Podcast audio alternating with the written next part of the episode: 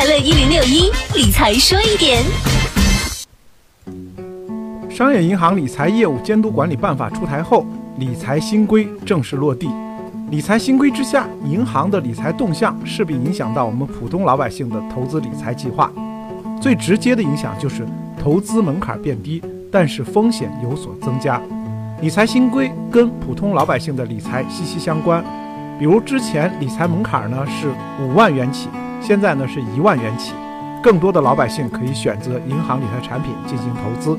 投资渠道更加多样化。此外，新规对于私募理财设置二十四小时的投资冷静期，百姓决策时间更充分。如果投资者在冷静期内改变了决定，可申请解除合同，投资者可有充足的时间进行决策，进一步保护了百姓的合法权益。但是与此同时，银行理财可能也不再承诺本金和收益了。也就意味着百姓在银行理财当中风险增加了。理财新规明确了理财产品打破刚性兑付，投资者风险自担。老百姓在选择理财产品时候呢，应该更加的慎重，选择品牌影响力强、口碑好、经得起市场考验的机构和专业的理财顾问显得尤为重要。新规实行后，理财产品销售前必须在全国银行业。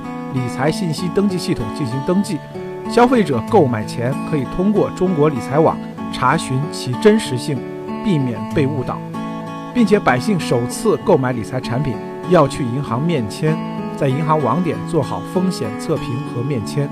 银行理财产品也将专区销售，录音录像，这方便百姓来辨别产品的差异，选择适合自己的理财产品。